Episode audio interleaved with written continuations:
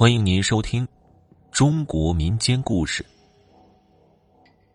咱们今天要讲一个听友分享给我的令人头皮发麻的真实故事。我居住的这个小区里，有个姓刘的中学体育老师，他和我闲扯时讲了件发生在他身上的真实事件。学校里每年。都要选派一定数量身体素质好的学生运动员，由他亲自训练。一是参加区里组织的各项体育比赛，二是如果有可能的话，重点培养他们入考国家体育院校。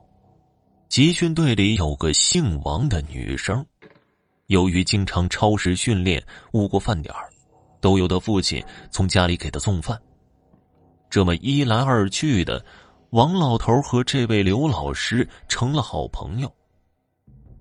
这个女生，高三那年的时候，她父亲很不幸，突然患癌症，治疗无效，驾鹤西去了。火化之后，骨灰盒临时放置在当地一个专门存放点儿。之后啊，不久的一天晚上，老刘突然做了一个梦。王老头一脸幽怨的来到他的床前，拜托他转告他的家人，他在那边很冷。他以前穿过的一件黑皮大衣放在以前床下的一个纸箱子里，叫家人给他送过去。老刘醒了之后，对这个梦非常的奇怪。第二天到校后，赶紧把这个女生叫过来，把他昨晚做的梦告诉了他。女孩一听，一脸的愕然。这第一，骨灰存放点坐南朝北，他父亲的骨灰盒放在存放点最外边一排的架子上。冬天的西北风很容易通过门缝，就是那个简易门，吹到这个位置。这第二，他父亲确实有这么一件黑皮大衣，确实是放在生前床下的纸箱子里。还没有来得及处理，如果没人说的话，像刘老师这么个外人是根本不会知道这些细节的。